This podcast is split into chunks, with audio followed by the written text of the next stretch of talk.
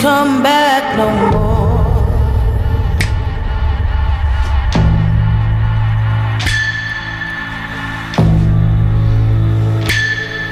Hit the road, Jack, and don't you come back no more, no more, no more, no more. Hit the road, Jack, and don't you come back no more.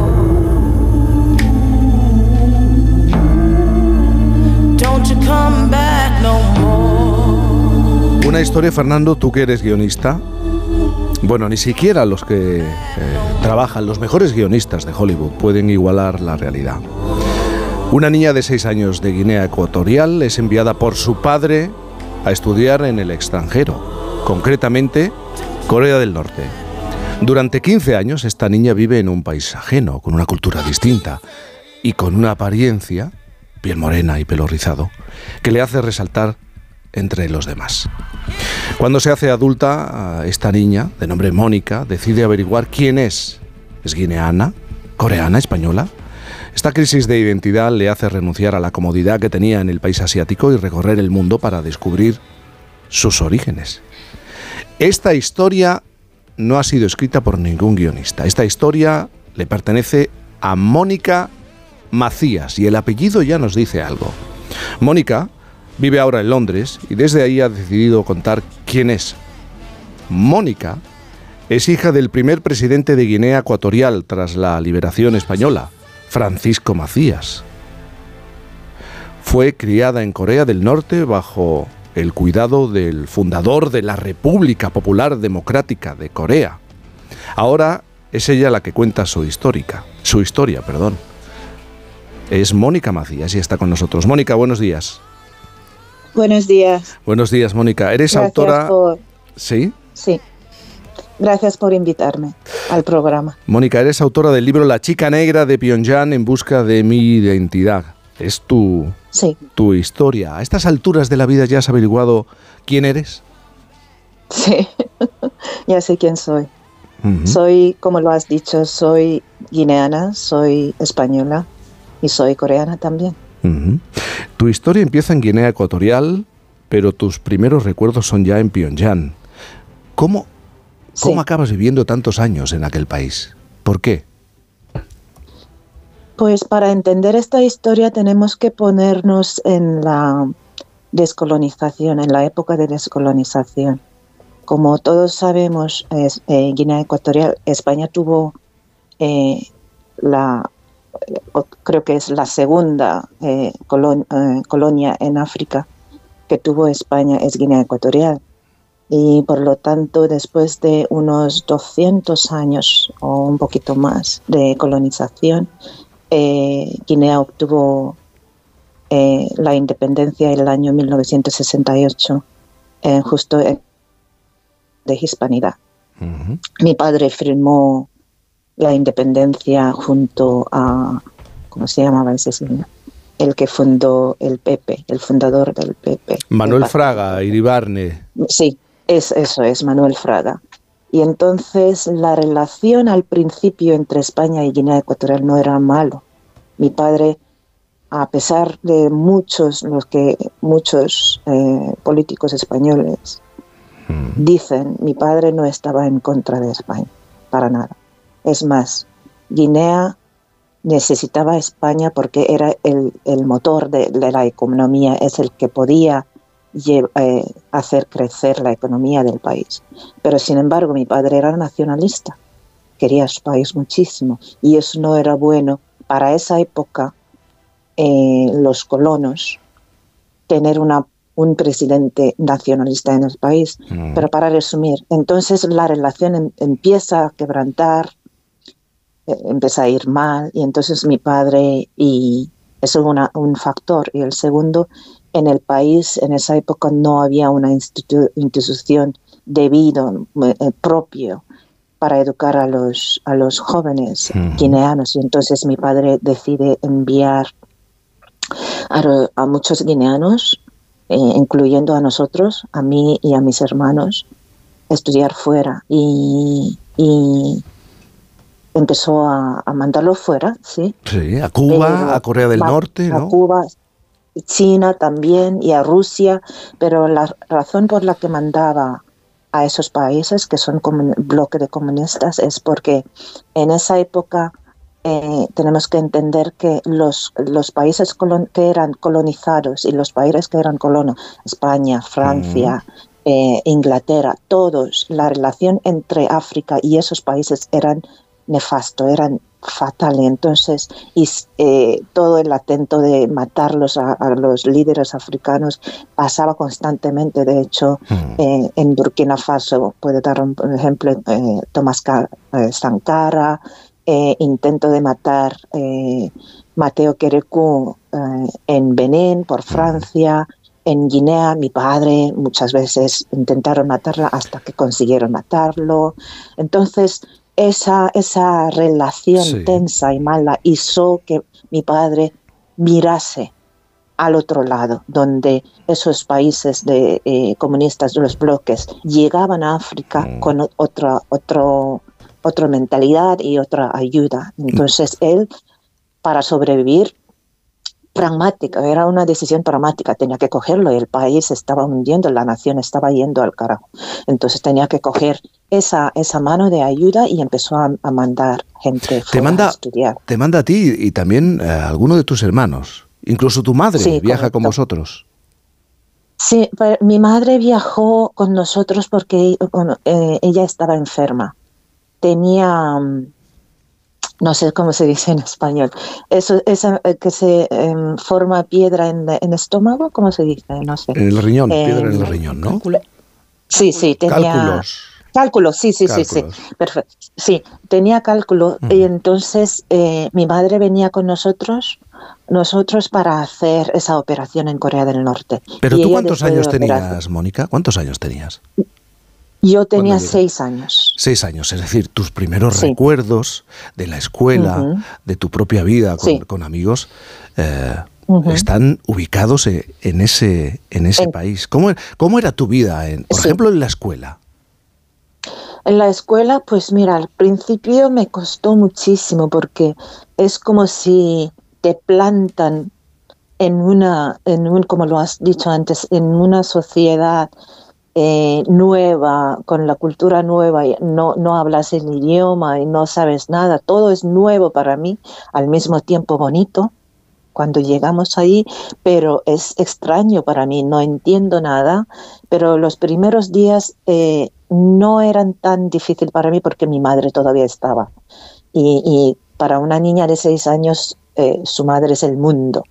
Era feliz, estaban mis hermanos, era feliz, pero luego de repente mi madre desaparece y eso me bloquea, todavía no lo, yo no puedo recordar ese momento cuando mi madre desaparece, eh, se va, ¿no? Para mí eh, desapareció, pero y, yo recuerdo que siempre decía, oh, mamá vendrá, mamá vendrá, mamá vendrá, y nunca vino, hasta que pasó unos cuantos años y volvió y yo ya era completamente coreana y, ella hablando español y yo hablando coreano no podíamos comunicar son, mm. solamente a través de, de, mi hermana. Tú creces en Corea del Norte, eh, creces rodeado, rodeada de, ciudadanos de aquel país, claro, pero eras, sí. eras totalmente diferente y no, y no, hablo, solamente, no hablo solamente de la apariencia física, ¿no? Por, el país mm, del que mm, venías, por, por cómo habías crecido, ¿no? Era, era diferente y eso eh, eh, resaltaba porque yo soy alta, grande y, mi aspecto soy em, mezcla y, mi pelo rizado, todo. Entonces sobresaltaba y, sabes que los niños son muy crueles, dicen lo que, eh, lo que piensan y lo que observan directamente. me llamaban, em, ¿cómo se llama esto? Hay un carácter de cartoon, no sé cómo se dice en español, cartoon. Sí, eh, no, no, Rígido. Eh, sí, es igual, ¿no? Sí. Y, y, y, me llamaban que, eh, tenía, que tenía pelo de em, cordero, ese animal que tiene el pelo muy, muy rizado, sí. Y, me llamaban así, cordero, y a veces me llamaban que era negra, y, venían con curiosidad a tocar mi, mi, mm. mi piel y descubrían que mi piel era muy, muy suave que los suyos. pero eso es al principio la curiosidad, porque nunca es Corea del Norte o incluso Corea del Sur, cuando me fui a Corea del Sur en 2007 a vivir, em, son unas sociedades, cultura, mm, monoculturas, que nunca han estado, eh, no es multicultural. Por lo tanto, para ellos ver a una negra, una niña negra, o incluso los blancos, blancos más, han visto más blancos por la guerra, pero una niña negra para ellos llamaban la atención, ¿no? Pero luego, una vez pasado eh, esa barrera de de, lo que yo llamo ignorancia, de no saber, y, ya, ya convertíamos en amigos y, bien. Sí, pero tú, tú eras una, una, persona especial porque para que nos hagamos una idea, tú esto lo sabes años después. Eh, eligieron tus compañeros de clase en Corea del Norte no por la edad, sino por la altura. tus compañeros eran dos años mayores que tú. Sí, eso es muy coreano, ¿no? Todos los occidentales que, que, les cuento eso se quedan con la boca abierta, ¿cómo eso es posible? Pues sí, eso es muy coreano y eh, intentaron, eh, intentaron em, igualar mi altura, entonces eligieron eh, las niñas que tenían la misma altura que yo, pero eran dos años mayores que yo porque yo era muy alta. Eh, eh, para, hmm. para, para, la sociedad, ¿no? Eh, para los coreanos. Hmm. Sí, eso, eso es cierto. Mónica, tú, tú vas creciendo, se genera, por lo que he entendido, un rechazo en ti hacia el español, esa parte de tu pasado, la ausencia de tu madre también te marca, evidentemente.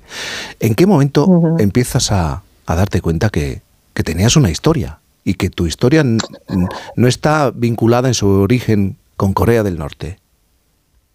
Yo creo que cuando yo eh, yo creo que es aparte en la universidad. O sea, en el colegio yo me pongo la misión porque yo creo que eso es, eh, ahora de adulto pienso que era una, eh, era normal que yo reaccionase de esa manera mm. cuando mi madre desaparece y empezó a, como lo ha dicho, rechazar todo relacionado con mi pasado, Guinea, España, el idioma.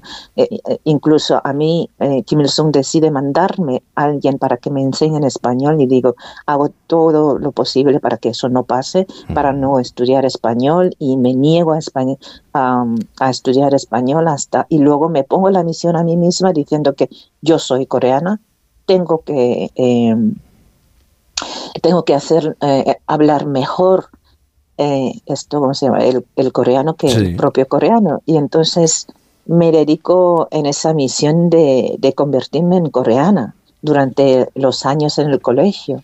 Y luego, a medida que me hago mayor y ya estoy en la universidad, empiezo a pensar, mm, no, no, no soy coreana. Aparent, por supuesto, eh, la cultura, aunque me han, eh, entiendo la cultura, eh, me han inculcado, pero hay, hay algo más que debo saber de dónde vengo, quién soy, y empezó a hacer esas preguntas en la universidad. En los, ¿Y te dieron respuesta o no querían darte la respuesta? sí, claro que sí, me dijeron, pero esas respuestas eran, eran para mí, eran superficiales, era lo lo que yo, yo habría leído en el libro y, ya está. Entonces, por eso yo decido marcharme eh, y hacer una búsqueda yo misma y averiguar y, y, coger el avión y llegar a Madrid sin saber nada, sin hablar español muy bien. Y mi español no es que yo hable bien ahora, pero era peor que ahora. Cuando llegué en el año 94, abril, todavía recuerdo, en Barajas y, me, me cogieron cinco horas ahí en Barajas intentando averiguar eh, de dónde vengo, quién soy. Tengo, tengo Mónica, una, una duda. Durante esos años en Corea, eh, ¿pierdes el contacto con tu familia? Eh, ¿En qué mm, mm. ¿Te permiten ese contacto? Oh, sí, por supuesto, claro. Mi madre venía, mi, mi, madre venía cada, cada tres años porque no tenía dinero. No, no la vida era muy difícil para ella, por eso cada vez que tenía que hacer eh, un esfuerzo para poder venir a vernos y luego tenía a mi hermano mayor que eh, Fidel Castro lo devolvió a, a, a Guinea. Mm. Entonces, mi madre, la verdad, eh, la respeto muchísimo como mujer, como mm. madre, como era una mujer muy fuerte. Y, Aunque yo no, cuando estaba viva, no, no, no supe decírselo, ¿no? Mm. Lo siento muchísimo. Pero bueno. Mónica, ¿y en qué momento, cómo oh, entiendes que tu padre es condenado a muerte por un pelotón de fusilamiento? ¿Conoces la historia, el eh, final de tu padre? Sí. Eh, bueno, yo me entero cuando, cuando el presidente actual manda a alguien para a, Corea del Norte para, para llevarnos de vuelta a, a Guinea. Y entonces Kim Il-sung dice que no, que esos niños son hijos de mi, de mi amigo y que él está a cargo hasta que nosotros terminemos nuestra carrera ahí y nos hagamos adultos, terminar la carrera y ellos, nosotros podríamos decidir si quedamos aquí o volvemos. Y entonces cuando ese em, enviado viene a recogernos, eh, aquel día mi hermana estaba muy enfadada, eh, mi hermana mayor estaba muy enfadada y no quería ver a ese señor, pero por, por la por, porque Kim Il-sung le, le, pide a mi hermana que lo hiciera por él, por él, entonces mi hermana acepta ir a verle y nos lleva ahí a verlo. Y es cuando me entero que porque quién era ese señor y por qué había venido. Y mi hermano mi hermano en el coche nos dice en el camino a ver a esos de vuelta al colegio me dice no, que, que son gente que nace a, a nuestro padre. Y, por eso que mi hermana estaba furiosa y enfadada. Y, así es como me, me, entero. Pero no sabía de fondo, no sabía nada. Todavía era niña, no entendía. ¿No sabías que había sido el primer presidente de Guinea Ecuatorial no, después de, no, no, no. del no tenía en esa época Sí, en esa época yo no, sabía mm. nada, pero a medida que me hago mayor ya em, empiezo a investigar y voy más, sí, mm. eh, haciendo preguntas. Mónica, haciendo preguntas, encontrando respuestas, encontrándote a ti misma, reconstruyendo tu propia vida. Ahora en este momento, eh, cuando miras atrás, ¿qué representó tu etapa en Corea del Norte? ¿Qué, ¿Qué visión tienes de lo que viviste en Corea del Norte? Oh, la educación yo no hubiera podido sobrevivir todo lo que en la vida a mí me se ha presentado como tal emocionalmente y económicamente, que ha sido muy difícil, he tenido muchos altibajos. Si yo no hubiera tenido la educación que tuve en ese colegio de, em, militar, yo no hubiera mentalmente y, y físicamente o todo, yo no hubiera podido sobrevivir. Me hizo fuerte mentalmente. Y por eso yo soy capaz, yo soy capaz de decir, de, de eh, incluso contar mi, historia con, con orgullo. Y con orgullo poder decir, eso soy yo. O sea que eso es cuando miro atrás, es la educación. Mm.